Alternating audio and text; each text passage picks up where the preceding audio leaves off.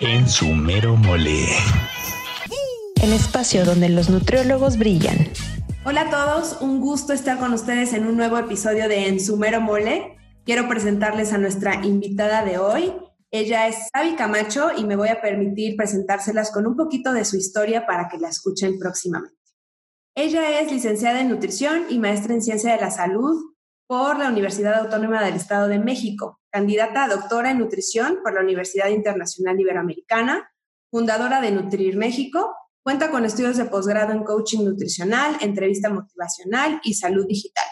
Es nutrióloga certificada por la Academia de Nutrición y Dietética, es miembro del Colegio Mexicano de Nutriólogos, expresidenta de la Asociación Mexicana de Nutriología, es colaboradora del equipo permanente de la Red Nutrición basada en, en la evidencia Red Nube cofundadora y directora editorial de la revista Conexión Nutrición, consultora para instituciones de salud, educativas e industria alimentaria, conferencista internacional, coautora de libros y artículos científicos, y aquí no me lo puso, pero ella es Nutrineta. Así que bienvenida, Sabi. Gracias por nosotros en este, en este episodio. Muchas gracias, Rosy. Sí, también Nutrineta y mamá y este, emprendedora y este, estudiante y un montón de cosas más. Y muchas cosas. Y me encanta tenerte justamente por eso, Sabi, por tu perfil. Y me encantaría preguntarte de inicio, eh, ¿cómo te definirías? Si tuvieras que decir una palabra, una oración para que te conozcan, ¿quién es Sabi? Tendría que decir eh, de entrada que soy sumamente hiperactiva, o sea, no me sé, no me sé quedar quieta y me encanta la vida que tengo. O sea, me encanta ser mamá, me encanta ser esposa, me encanta ser nutrióloga y, disfruto mucho la, vida que tengo. Y qué, qué, bonito, ¿no? Poder hacer esa reflexión tan joven, ¿no? Con tantos años este, que todavía te queda por vivir, que en este momento ya puedas hacer esta reflexión es, muy lindo. Y además, pues darnos cuenta que además de la profesión que tenemos, somos muchas otras cosas. Y eso eh, me gusta que lo escuche la audiencia para que se den cuenta de lo exitoso profesionalmente que puede ser un nutriólogo, pero también otras vertientes de la vida que, no hay que dejar, ¿no? Así es. Y entonces, Abe, platícanos cómo empieza la nutrición en, en tu vida. Eh, eh, decides, estando en la prepa, estudiar nutrición, viene después. ¿Cómo? Cuéntanos un poquito la historia de dónde creciste y cómo llega la licenciatura en nutrición de inicio a tu vida. Bueno, yo eh, te cuento, yo soy de Toluca, actualmente llevo 10 años viviendo en la Ciudad de México y yo, yo no sabía qué estudiar, en la prepa, de hecho, me acuerdo que yo me ponía a llorar después de las clases de orientación este, vocacional porque todas mis amigas iban para el área de negocios, para economía, para relaciones internacionales, este, eh, para administración o para derecho, todo el salón, o sea, todo el salón literal, ya tenía, este, ya sabía para qué iba su vida y yo era la única que no sabía qué estudiar. Entonces, típico la pregunta de los profesores, ¿y ustedes qué van a estudiar? No, pues derecho, medicina, administración, economía, y yo, mm, no sé, no sé. entonces, iba avanzando ya el, el, pues el semestre y me empezaba a dar más angustia de decir, pues ya todo el mundo sabe qué, ya vienen los exámenes de admisión a la Universidad Autónoma del Estado de México, porque antes yo entré a la universidad en el 99 y pues no había la, la, la, oferta educativa que hoy hay. Hoy hay, además de las universidades estatales, hay muchas universidades públicas, este, privadas. Y mi mamá me dijo, mira, hay, este, está esta carrera, se llama nutrición, vi el folleto y me encantó porque tenía, o sea, yo quería hacer todo, que ese era mi conflicto, porque yo quería hacer todo y no podía hacer todo, tenía que definirme por una carrera. Y entonces este, vi que tenía la carrera de nutrición, yo vengo de familia eh, con una vena ah, médica, pero no quería estudiar medicina. y este, y cuando empiezo a ver todo el programa vi, dije, esto trae de salud, sin estar en la parte hospitalaria y este, con el sufrimiento de, y el dolor De, la, de, la, enfermedad. eh, trae de la parte educativa, trae mercadotecnia, trae la parte legislativa, porque en algún momento también quise ser abogada, este, trae la parte de comunidad, dije, esto es lo mío. Y entonces Hiciste un buen análisis de la carrera, ¿no? Y entonces hice el, el, el examen. Me acuerdo que cuando hice el examen puse como primera opción nutrición, segunda opción medicina y tercera opción relaciones internacionales. Y me dice mi mamá cuando terminó, ¿y cómo les fue? Y yo, eh, si no entro a nutrición no voy a entrar a ninguna, porque si no entro a nutrición, pues con que había menos demanda, pues la medicina iba a estar más difícil. Sí. Y en la autónoma la carrera de relaciones internacionales no existía, entonces si no es no, estaba y entré entré y de hecho fui este eh, premio de, de, mm. alto de alto eh, promedio de la calificación y fue la, una de las mejores decisiones que he tomado en mi vida. O sea, para los que me conocen saben que soy, o sea, estoy enamoradísima de mi carrera, me encanta ser nutrióloga. No te equivocaste. Y no me equivoqué. Y si tuviera que volver a elegir carrera, volvería a estudiar nutrición. Eso. Bien, así que fue una buena elección. Sí. Y, y, en el transcurso de tu vida universitaria, cuéntanos un poquito eh, si tuviste algún reto importante, algo complicado en el camino, si hiciste prácticas y de ahí te encaminaste, cuál fue tu primer trabajo, un poquito de la universidad. Bueno, pues el, el eh, yo cuando estudié nutrición fui la cuarta generación, entonces realmente no había mucho ese entendimiento de la importancia de la nutrición, era una carrera eh, principalmente eh, de médicos, o sea, las materias de anatomía, de biología, de fisiología, nos la daban. médicos. Yo estudié en, la Facultad de Medicina y entonces eran muchos contenidos de lo que se veía en medicina. El programa se había hecho también con mucho, mucho enfoque hacia, el área clínica. Hacia lo clínico. Y, este, y había pocos, pocos este, nutriólogos dando clases, porque pues no, de hecho, de la universidad en ese momento todavía no salía la primera generación, estaba a punto de salir la primera generación. Y me acuerdo que en los últimos años mm, ya empezamos a tener más nutriólogos como profesores, pero eran recién egresados del mm. mismo programa. Entonces también... No eh, aportaba tanto diferente. No, y, y, me acuerdo mucho de una anécdota de una de las maestras que explicaba con su tesis. O sea, la materia la daba con el contenido de, y llevaba su tesis. O sea, pues su experiencia era esa. Sí. Y este y pues tampoco había tantos campos clínicos en donde bueno, hospitales sí había, pero no había tantos nutriólogos en campos clínicos que fueran los que te estuvieran este dando como ese seguimiento y ese acompañamiento ya de lo que hace un nutriólogo en el, en el área clínica. Y me acuerdo que una de, las de las rotaciones nos tocó en, en, primero, en urgencias. Y entonces yo decía, ¿y qué hace un nutriólogo? un nutriólogo en urgencias no es necesario. O sea, nosotros necesitamos estar después de que el paciente sale de urgencias, ¿no? Y en esa rotación nos tocó en un hospital público, en urgencias, baleados, cortados, amputados. Toda una experiencia, ¿no? Y entonces yo sufría porque yo decía... Si yo no estudié para medicina, ¿qué hago aquí, no? no y, y aparte también un poco la impotencia de decir, bueno, y yo de que, o sea, ¿cómo le ayudo a un paciente que está a la mitad del cerebro, este, este, sí, baleado. Sí, claro, claro, claro. porque además era de, pues, te dejaban con el jefe de, de, urgencias y el jefe de urgencias nos decía, ah, bueno, a ti te toca ver a este paciente, este paciente, este paciente y este paciente. Pues revisar la historia, pero pues muchos pacientes no, no podían, no estaban en el estado como para poderle hacer una historia clínica o un recordatorio. claro, claro. Y entonces, pues era de pues, aprender de la enfermedad de lo que tenía, pero como que mucha intervención no se podía. Y después, cuando salí de la carrera, eh, justo cuando salga, sale, salgo de la carrera, se abre la maestría en, en Ciencias de la Salud, ahí mismo en la, en la Autónoma del Estado de México, y hice el examen.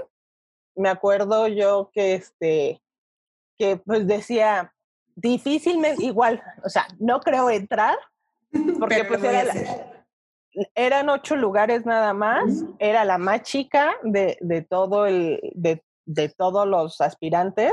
Sí. Eh, de hecho, me acuerdo que una de las de mis compañeras de la maestría fue Ana Berta Pérez. Mm, mira. Entonces, cuando empiezo a ver los aspirantes, yo dije, no, pues, o sea, ¿cómo le compito el lugar a una, a una trayectoria como la de Ana Berta? Y, y quedé.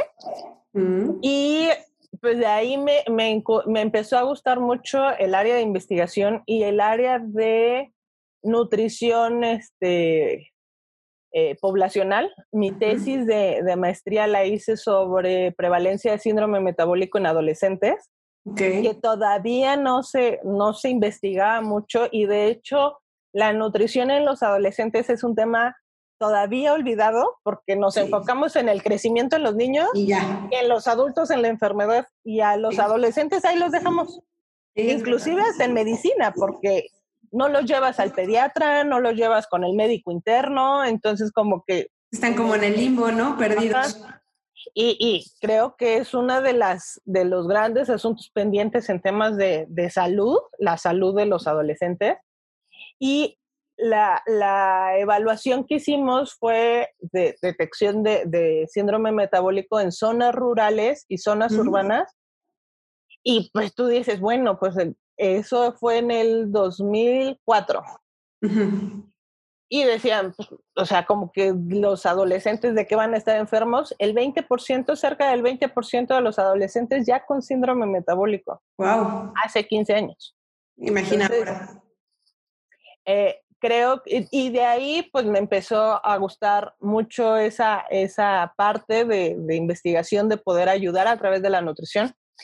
Y una, una, una anécdota, en, en el servicio social yo hice mi servicio social en el área de consulta externa y creo que eso fue uno de los puntos como que más me marcó la importancia de la nutrición. Me acuerdo de dos casos así, uh -huh. pero los tengo aquí todavía. Fresquitos. No, de hecho fueron tres. Un mm. niño de cinco años que llegó con su mamá y la mamá ya no sabía qué hacer porque el niño no quería comer. Y cuando le empiezo a preguntar, me dice, es que si como las grasas ahogan a mi corazón y yo no me quiero morir. Wow. De cinco años. Entonces también el, el contexto que me quedé pensando, bueno, eso pues de dónde lo oye y ahorita claro. hay más hay más todavía información sí. hay difusión, o sea, ahora pues está también el, el, acceso con las redes sociales, pero hace 15 años pues no había tanta información, no tanta sensibilidad hacia temas de nutrición. Y dije, este niño lo está oyendo en su casa. Claro. Y el tema es que ya no quería comer, entonces pues, fue reeducar no nada más al niño, sino también a la familia. Sí, los mensajes que mandamos, ¿no? Otra, ni otra niña realmente tenía 16 años, pesaba 28 kilos, tenía anorexia y... En su mero mole.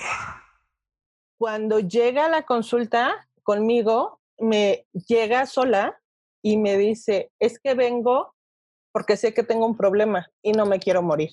Wow. Y no sé quién más me puede ayudar. Sé que estoy mal, pero no sé quién más me puede ayudar.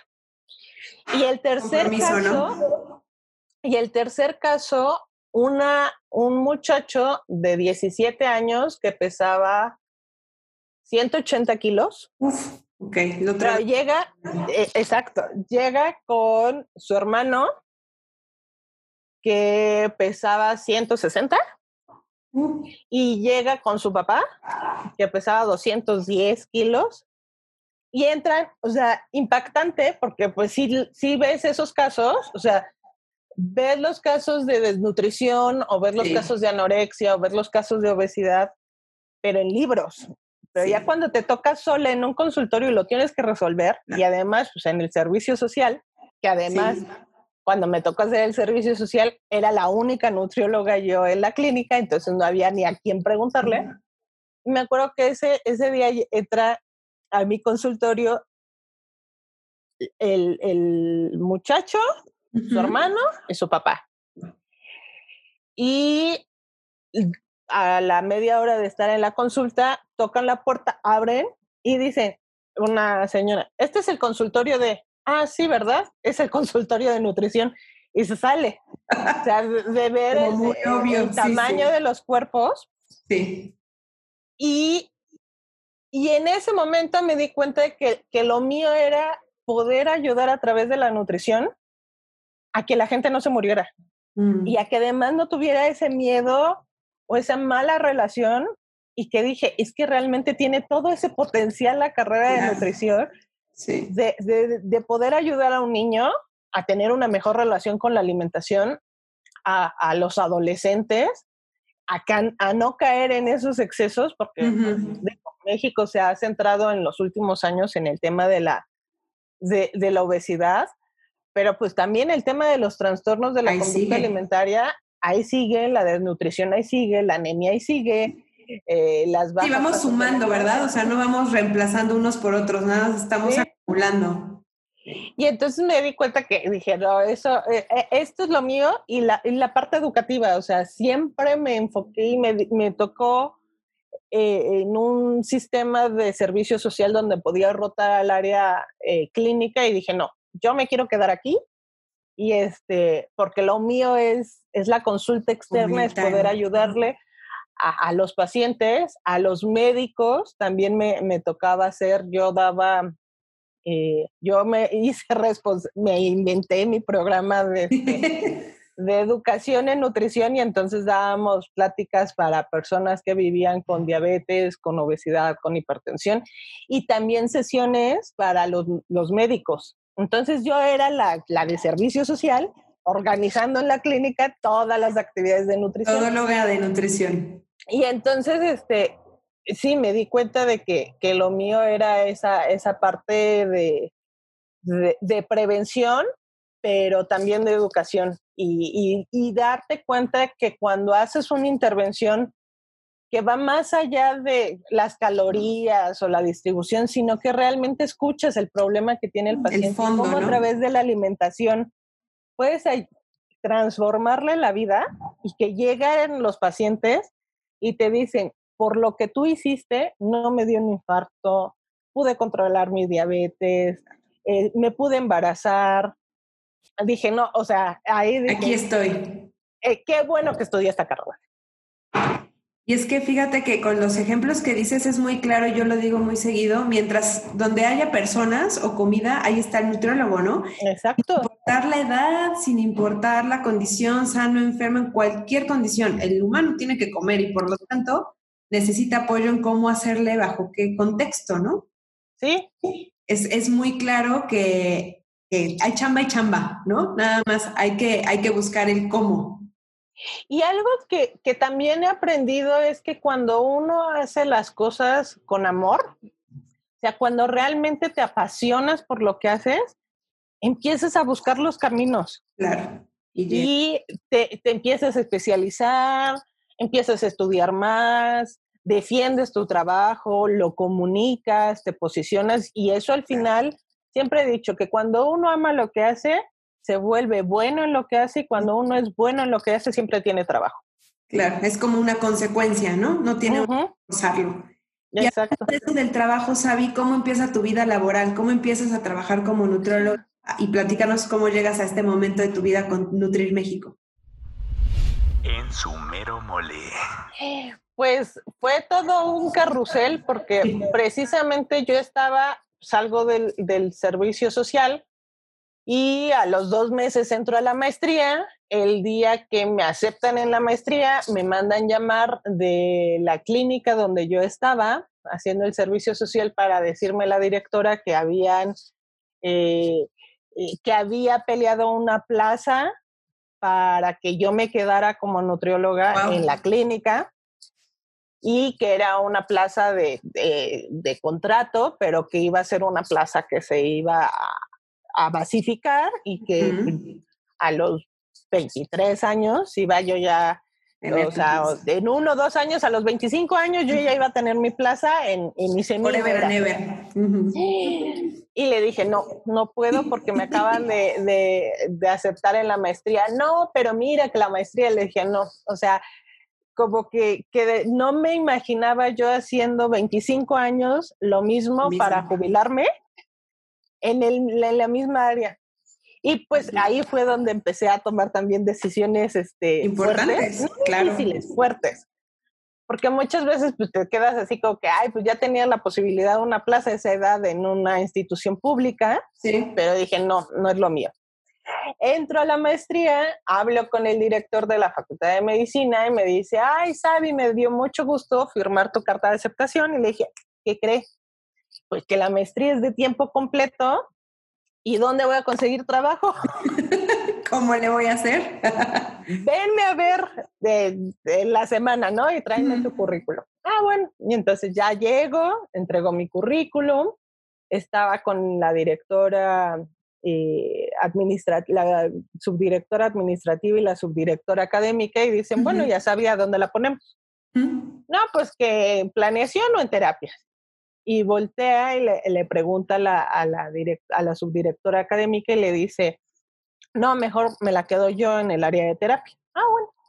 Yo dije, pues una recién egresada, apenas entrando a la maestría, ¿qué voy a hacer, no? Oye, Sabi, bueno, pues a partir de la quincena te quedas como jefa del departamento de terapia física y terapia ocupacional y yo. ¡Wow! O sea, soy recién egresada y además soy nutrióloga. Además. sí, tú te vas a quedar. Bueno.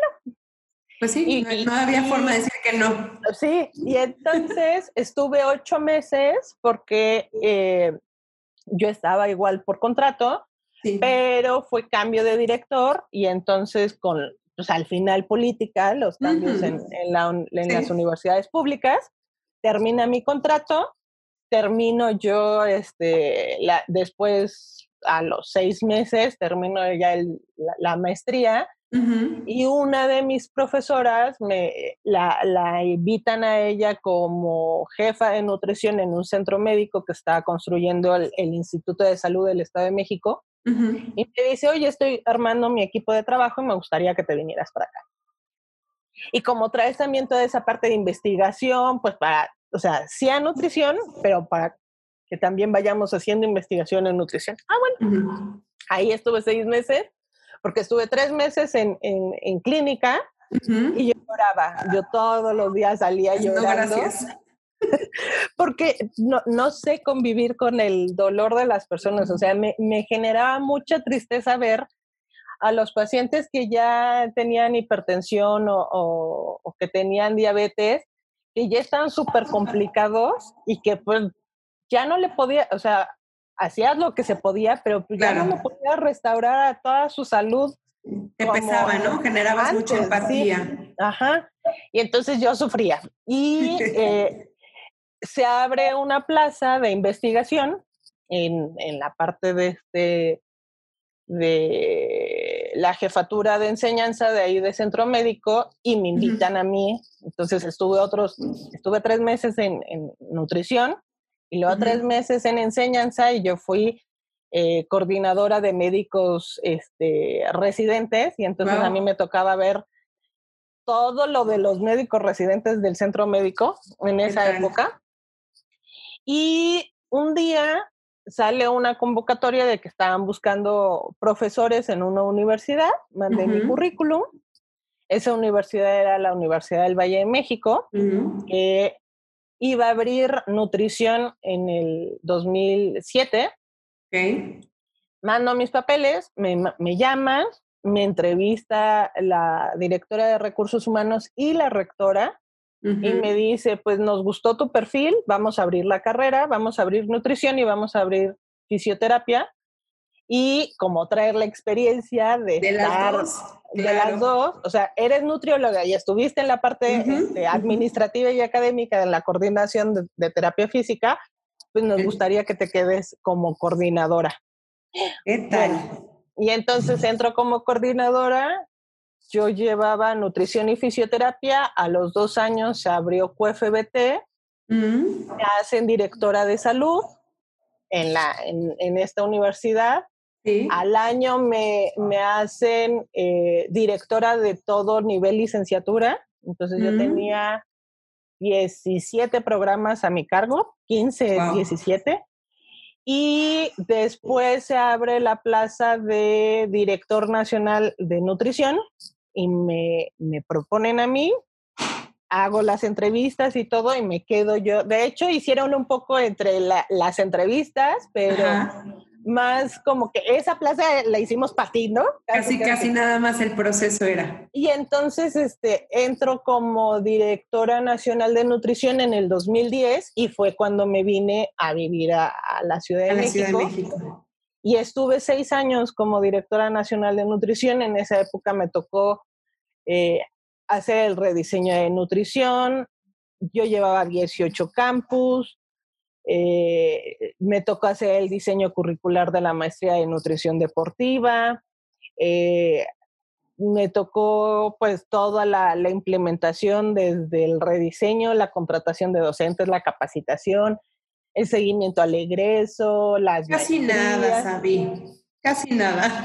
Y en esa época, en el 2016, cuando yo ya dije, ya cerré mi ciclo en, nutrición, me propone eh, el que fue mi jefe, que me, me, dijo, vamos a hacer el proceso de acreditación de toda la universidad, que es la acreditación de FIMPES, es una acreditación voluntaria por parte de las universidades. Tú ya sabes que no es tema sencillito, pero, lo, pero es para toda la universidad y todos los programas. Y me dijo, como tú ya traes también el, el conocimiento de haber estado en campus y de todo lo que es salud, necesitamos tu experiencia. Y entonces estuve tres años como directora institucional de procesos académicos, me tocó toda la parte de evidencias de la universidad, de todos los campus, de 38 campus en su mero mole. Y todo su proceso de, acreditación, que es un proceso de dos años. No, y más siendo tantos campus, es una locura. Sí, en ese momento era la universidad más grande de México, tenía más de 110 mil estudiantes, y pues sí fue todo un reto poner como porque además la acreditación evalúa que, que, se haga de una manera sistemática, entonces también era alinear muchos procesos. Pues no es de que si quieres o no, es que así es el proceso y así lo tenemos que cumplir. Y después de eso, me, el año pasado habló conmigo, hubo cambio de, de jefe y hubo también muchos cambios internos dentro de la universidad y me dijo que pues que él veía también una, un crecimiento de mi parte, que querían que yo me quedara, pero en un trabajo más hacia auditorías y seguimiento de calidad y le dije, no es mi perfil. O sea, yo ya llevo, o sea, lo que tenía que aprender de este proceso ya lo aprendí, pero no es, no es algo que me alegre todas las mañanas a venir a hacerlo. Y entonces negociamos mi salida y salí yo en febrero del año pasado, después de 12 años de trabajar en la universidad, y ya fue como, Nutrir México ya lo estaba, ya lo hacía como hobby, pero a partir de febrero del año pasado se vuelve mi empresa, mi emprendimiento, eh, a lo que le tenía que dedicar todo el tiempo.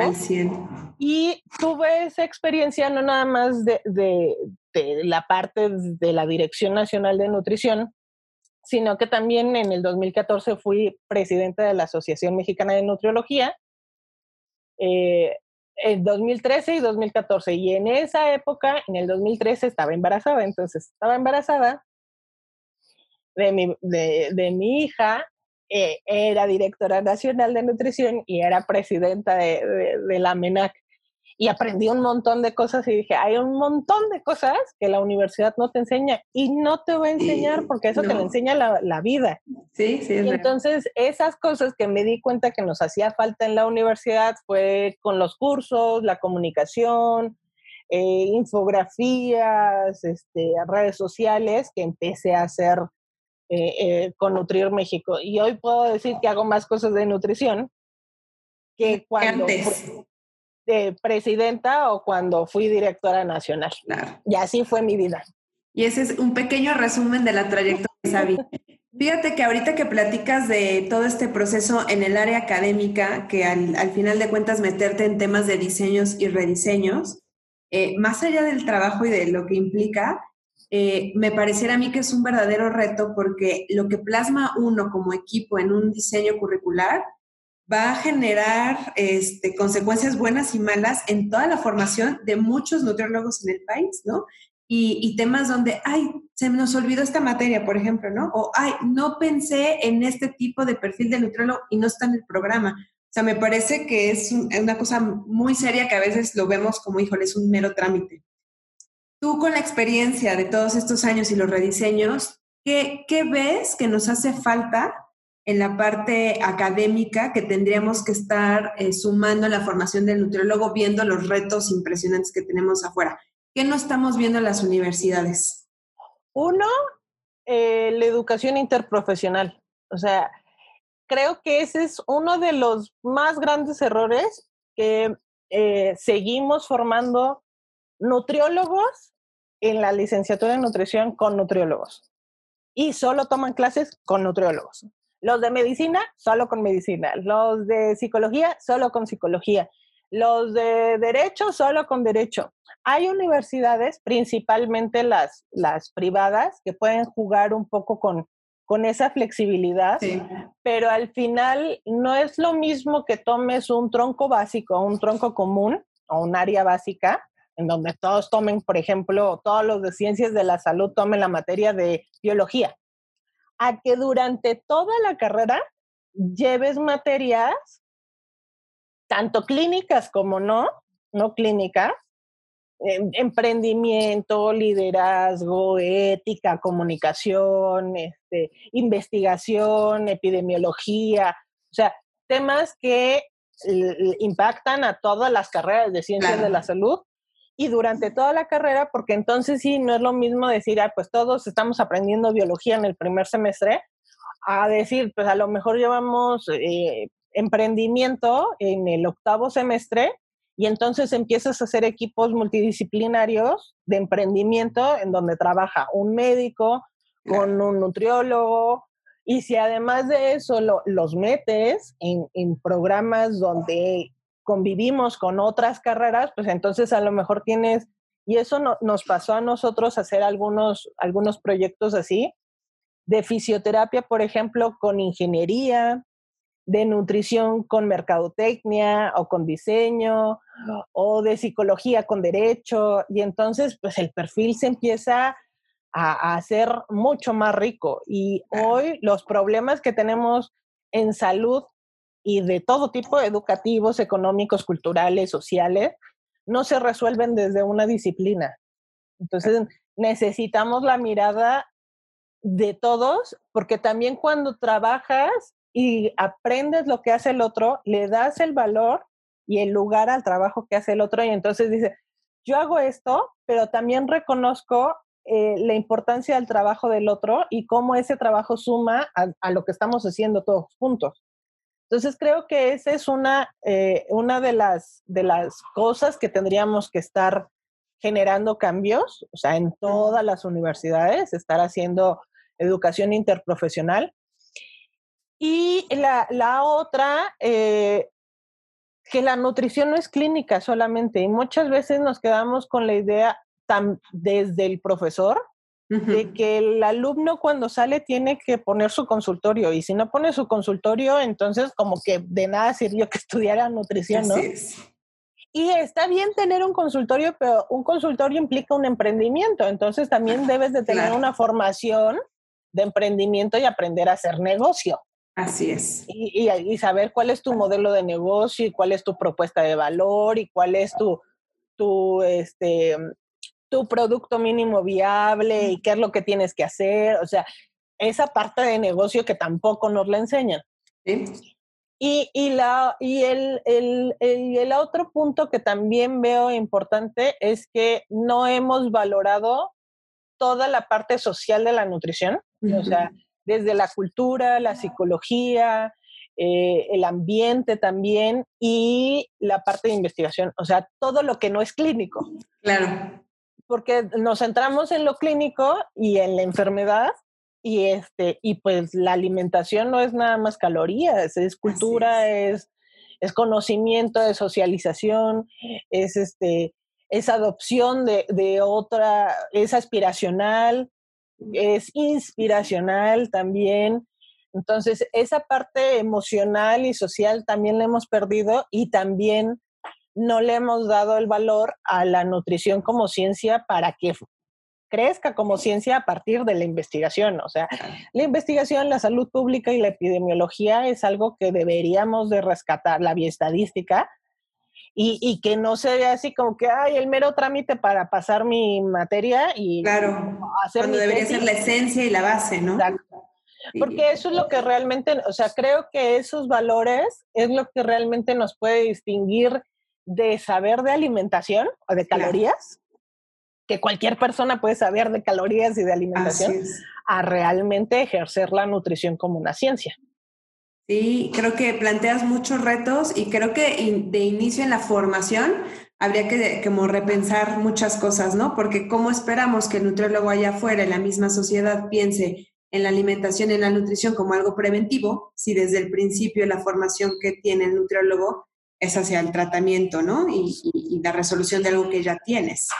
Y, creo que también falta motivarnos como docentes, porque hay muchos docentes que al no encontrar trabajo, pues terminan dando clases y eso es a lo que se dedican, a tener 20 horas de clases a lo mejor, pero no tienen ese acercamiento con la vida laboral o sea, fuera de preparar tu clase, que también es una chambota, preparar una clase, porque por cada hora que le inviertes a dar clase, pues tienes que invertir una o dos horas en preparar tu clase. Así es.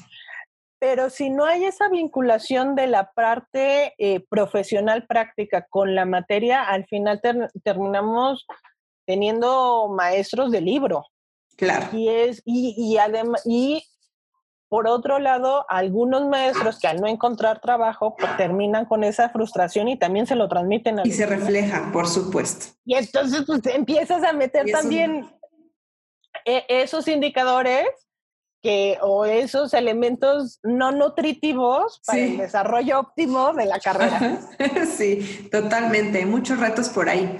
Y cuéntanos, eh, en, eh, ahora cambió dramáticamente la vida para todos. Eh, normalmente me gusta que nos cuentes, que nos cuenten eh, cómo es un día de, de Sabi como nutróloga y como no de nutróloga. Ahorita con la cuarentena puede que cambie, pero ¿cómo estás manejando tu parte laboral y cómo te has ajustado a esta nueva normalidad?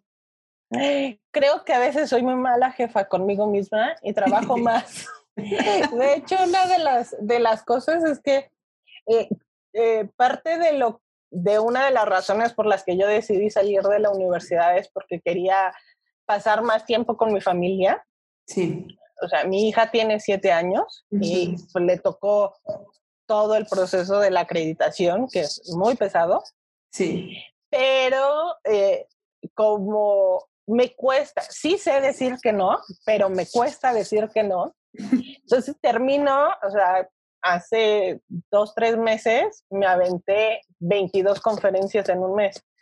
Y a mí no me gusta, digo, al final pues el contenido, la esencia del tema sigue siendo la misma, pero no me gusta, o sea, copiar y pegar y nada más cambiarle la fecha. Siempre dices cosas diferentes. Y, y más en, en, en, los temas en los que manejo, que es de comunicación, de educación, de tecnología, pues siempre hay avances.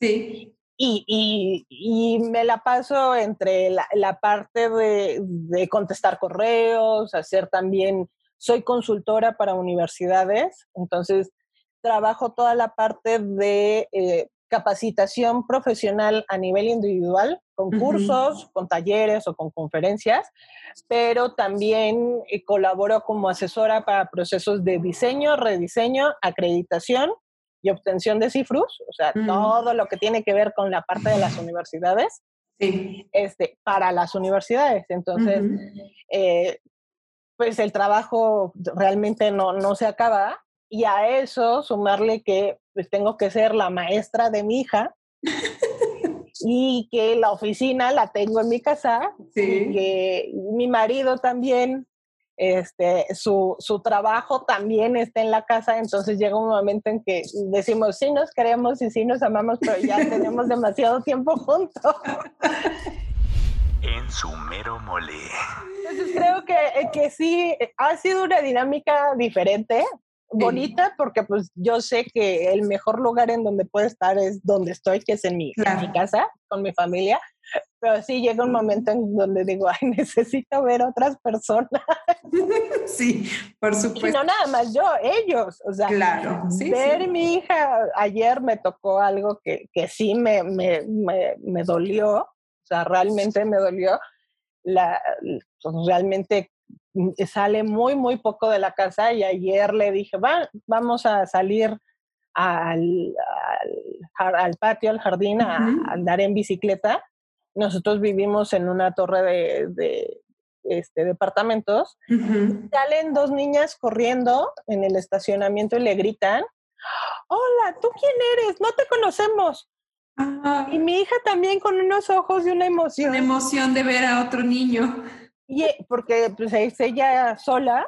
Y fue un dolor realmente de decir, pues, ¿qué les está tocando a, a esta generación donde ya llevan ocho meses encerrados en sus casas y donde llega a ver a, sus abuelos, a nosotros, algún tío, adultos. Pero, adultos. Y la cara también de las otras dos niñas, así que están en la las imaginé, me las imaginé como en una película, así como en la de Soy leyenda de Encontramos Humanidad, así, la carita de las tres, y realmente me dolió mucho esa parte que hoy están viviendo los niños y que también se nos olvida como adultos. Sí, totalmente. Y mira, y no, y no es fuera de tema, al final eh, esos son retos que vamos a tener eh, el día, bueno, hoy y el día de mañana cuando medio intentemos salir otra vez a la vida, qué problemas emocionales, ¿no? Cognitivos y de alimentación van a tener los niños en general si no llevaron un buen proceso. Y vaya que vamos a tener mucho que hacer, ¿no? Los nutriólogos. Y además, o sea, los niños están teniendo una, exposición muy alta hacia la tecnología. Están disminuyendo su actividad física. Por ejemplo, yo mi hija la tenía en actividad, o sea, ella hacía tocho bandera cuatro días a la semana, dos o dos horas y media todos los días.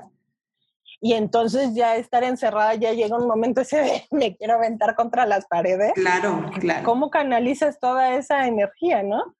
Y, y al final, pues hemos eh, buscado la manera de, este, de, dentro de las posibilidades, que siga teniendo un poco sus actividades, pero pues nunca va a ser lo mismo. Nunca va a ser igual, claro. Y, y empiezas a ver también los problemas de, pues, papás que se tuvieron que salir. O sea, yo, yo trabajo desde mi casa, pero hay muchos papás que no pueden quedar. Que no pueden y que los niños se tienen que quedar con los abuelos. Y entonces todas esas nuevas relaciones a partir de la pandemia, pues sí también nos tiene que hacer reflexionar mm, como nutriólogos, sí. que van a ser esos nuestros próximos pacientes, pero después van a ser nuestros colegas. Sí. Y después van a ser... sociedad, es reflexión van a ser nuestros estudiantes y luego nuestros colegas y luego van a ser pues los nutriólogos y los médicos y los psicólogos y los arquitectos y los ingenieros de nuestras familias. Entonces hay que ver pues qué es lo que pasa con este mundo post pandemia también. Así es, por dónde podemos este, abonar, ¿no? Sí. te preguntaba un poco cómo es tu, tu, ritmo en la, en la pandemia, porque de repente, sobre todo los que nos escuchan que están estudiando, pensarían que entonces se acabó el trabajo para el nutriólogo. Porque no. Y me queda claro que tú eres un vivo ejemplo de cómo al contrario, y, y cada vez estás, estás más presente en las redes, y los cursos y las nutrinetes que también salió en, en este momento, si no me equivoco. O sea, creo que hasta surgió el pretexto perfecto para que salieran muchos proyectos. Entonces, sí el mensaje de siempre hay cómo y, y, siempre hay qué, nada más hay que, hay que buscarlo y que incluso encerrados en cuatro paredes con la tecnología que hoy tenemos, pues nos da apertura a muchas cosas y entre ellas a la telenutrición. Entonces, yo sé que ese tema tú lo traes y tú estás metida en el tema de las herramientas tecnológicas. Platícanos un poco cómo, cómo te une la tecnología y la nutrición, porque de inicio pensaría uno, pues, nutrición con tecnología, ¿qué tienen que ver, no? pero tienen mucho que ver. ¿Cómo ligas esta parte con la que ahora manejas mucho en tu vida? Pues Mira, yo creo que uno de los aprendizajes también de esta pandemia referente al, tema de tecnología es que las cosas hay que provocarlas. O sea, eh, tal vez esa, ese, ese carácter que tengo yo ha provocado muchas, muchas cosas, muchos proyectos, pero también hay que, o sea, hay que levantar la mano y hay que hacer las cosas porque pues el trabajo tampoco te cae del cielo, ¿no? No. Y también hay que hacerse visible. Entonces, este, eh, eh, muchas de las, por ejemplo, de, las participaciones en, eventos o en grupos de investigación ha sido por lo que yo estoy haciendo, pero lo tengo que, que visibilizar para que alguien más se dé cuenta de lo que yo estoy haciendo. Por supuesto. Y hoy las redes sociales tienen ese poder. Entonces, nos hemos peleado mucho con la tecnología y lo que deberíamos de hacer es ocuparlo como una herramienta de amplificación de nuestro trabajo. O sea, decir, pues a lo mejor yo sigo teniendo mi consulta presencial con mis cuatro pacientes diarios o con mis cinco pacientes a la semana, pero a través de las redes sociales puedo llegar a más personas a que a lo mejor no sean mis pacientes, pero sí mis consumidores. Y entonces consuman contenidos generados por mí. Y eso es algo que tenemos que empezar a, meternos en el chip de que además de nutriólogos, tenemos que educar. Nutriólogo que no hace educación a cualquier nivel queda cojo en las habilidades que, tiene y que además eh, somos fuente de, contenido. Entonces, ese contenido puede ser infografías, comentarios en redes sociales, cursos, capacitaciones, consultas, eh, conferencias, podcasts. A mí algo que me encanta es que también en esta pandemia empezaron a salir más podcasts y más programas y más cursos y nos dimos cuenta de que tenemos un montón de habilidades como nutriólogos que otros nutriólogos necesitan y que además necesitamos entre todos nosotros ayudarnos a crecer como gremio. Entonces creo que, que es, esa parte tecnológica tiene que ser aprovechada en nuestro favor y decir, bueno, hoy que tú estás en Aguascalientes, yo estoy acá, sin tener a lo mejor un punto en contacto, claro. hoy tenemos la oportunidad de estar platicando y a lo mejor mañana tomas un curso con alguien en Venezuela y el viernes, el lunes, te pones a leer un artículo publicado en Rusia y eso es, eso es la, la, la, la, ventaja que a la vez se vuelve en un arma de doble filo, porque si no, no lo aprovechamos nosotros, lo va a aprovechar alguien más. Y eso es lo que está pasando también mucho con el intrusismo, que al final, pues para saber nutrición, no necesito una universidad. O sea, la universidad al final del día lo que hace es legalizar mis conocimientos. O sea, me da un reconocimiento, me da una estructura, me da una cédula profesional, hay un reconocimiento. Eh, eh, en su mero mole no nada más eh, académico, sino también legal para poder ejercer. Pero yo puedo leer todos los artículos y ver videos en YouTube y estar escuchando podcasts y estar leyendo artículos y libros y saber de nutrición. Pero no porque tenga yo un millón de, de seguidores o me lea todos los artículos publicados, pues eso me va a permitir que yo llegue con mi celular al centro médico y le diga al jefe de medicina interna, déjame trabajar, yo tengo un millón de seguidores y todos los días me pongo a leer artículos. No, no me van a dejar trabajar. Pero tampoco el que yo tenga una cédula profesional me asegura que ya con eso resolví toda mi, formación, pues me tengo que seguir preparando. Así es, totalmente. Y creo que este ejemplo es como muy claro, ¿no? al final de cuentas, y esto que dices de las redes sociales, eh, mucho nos hemos peleado efectivamente y nos quejamos mucho eh, de todos los que pueden subir a redes sociales información de nutrición sin que necesariamente tengan una cédula profesional, ¿no?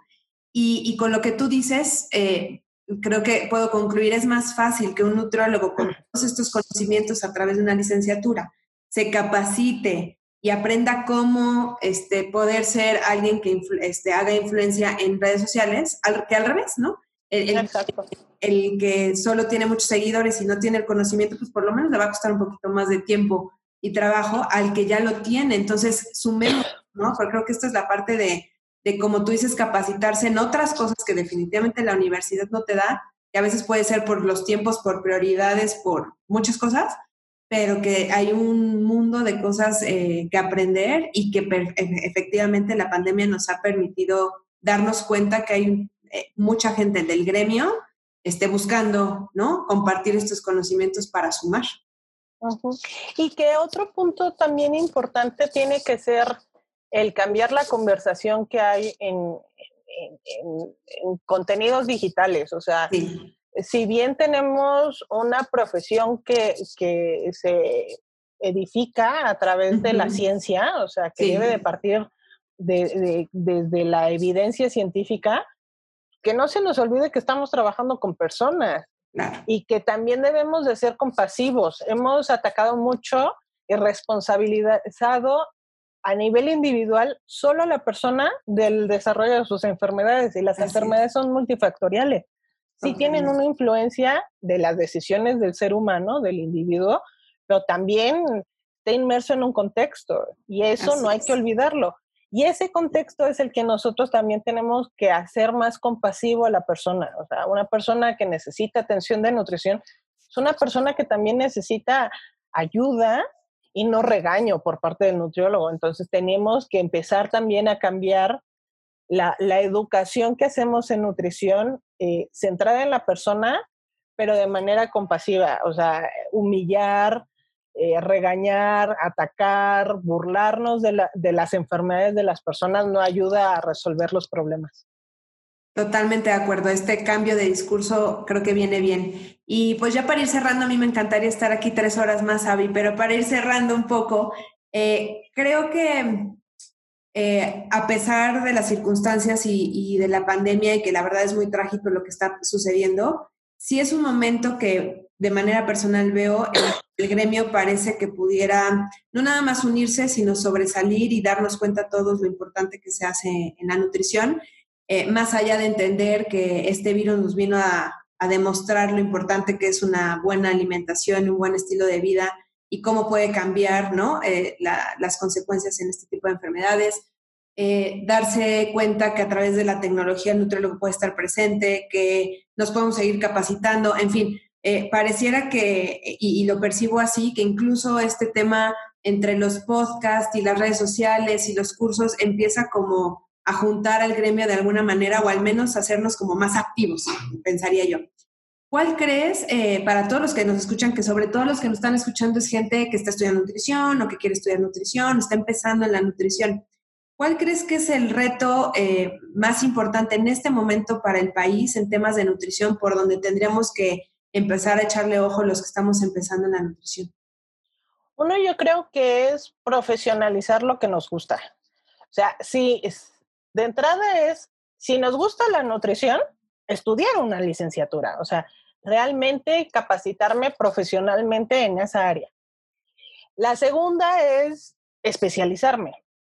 O sea, hemos sido muy generalistas y al final hay tanto conocimiento que al ser tan generalista no te permite eh, capacitarte a, profundidad y entonces haces la nutrición de manera superficial. En cambio, cuando dices, pues a mí me gusta, por ejemplo, la parte educativa y todo mi, tema es en el área educativa, pues me vuelvo buena en esa área, pero a mí no me pongan a hablar de nutrición y cáncer porque esa no es mi área, ¿no? y, sería hasta falta de ética meterme en esa área te digo, uno, profesionalizar lo que nos gusta, dos, especializarnos y tres, trabajar juntos. O sea, realmente los problemas no, no se resuelven con una sola política pública, no se resuelven con un sol, una sola persona en el gremio, no se resuelve con un solo gremio. Necesitamos ser eh, solidarios como nutriólogos con nosotros mismos, reconocer el talento que tenemos como gremio y reconocer el talento que tiene nuestro compañero y que no es competencia, al final es, tiene competencias diferentes a las mías, Claro. Pero pues si crece él y crezco yo, pues crecemos los dos como gremio y eso al final también se traduce en ayudarle a la población y que lo que debemos de hacer es que todo, en donde estemos, que también nos hemos peleado dentro del gremio en las diferentes áreas.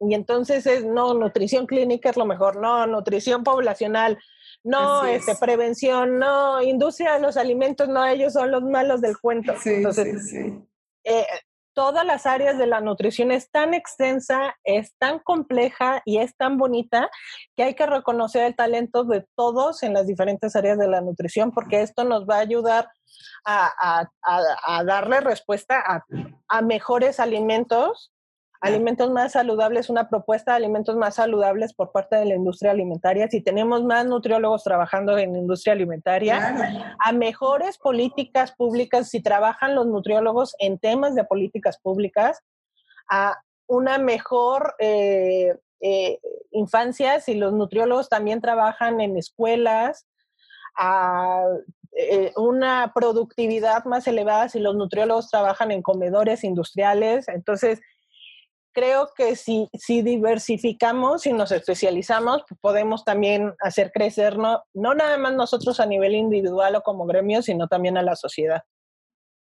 Totalmente.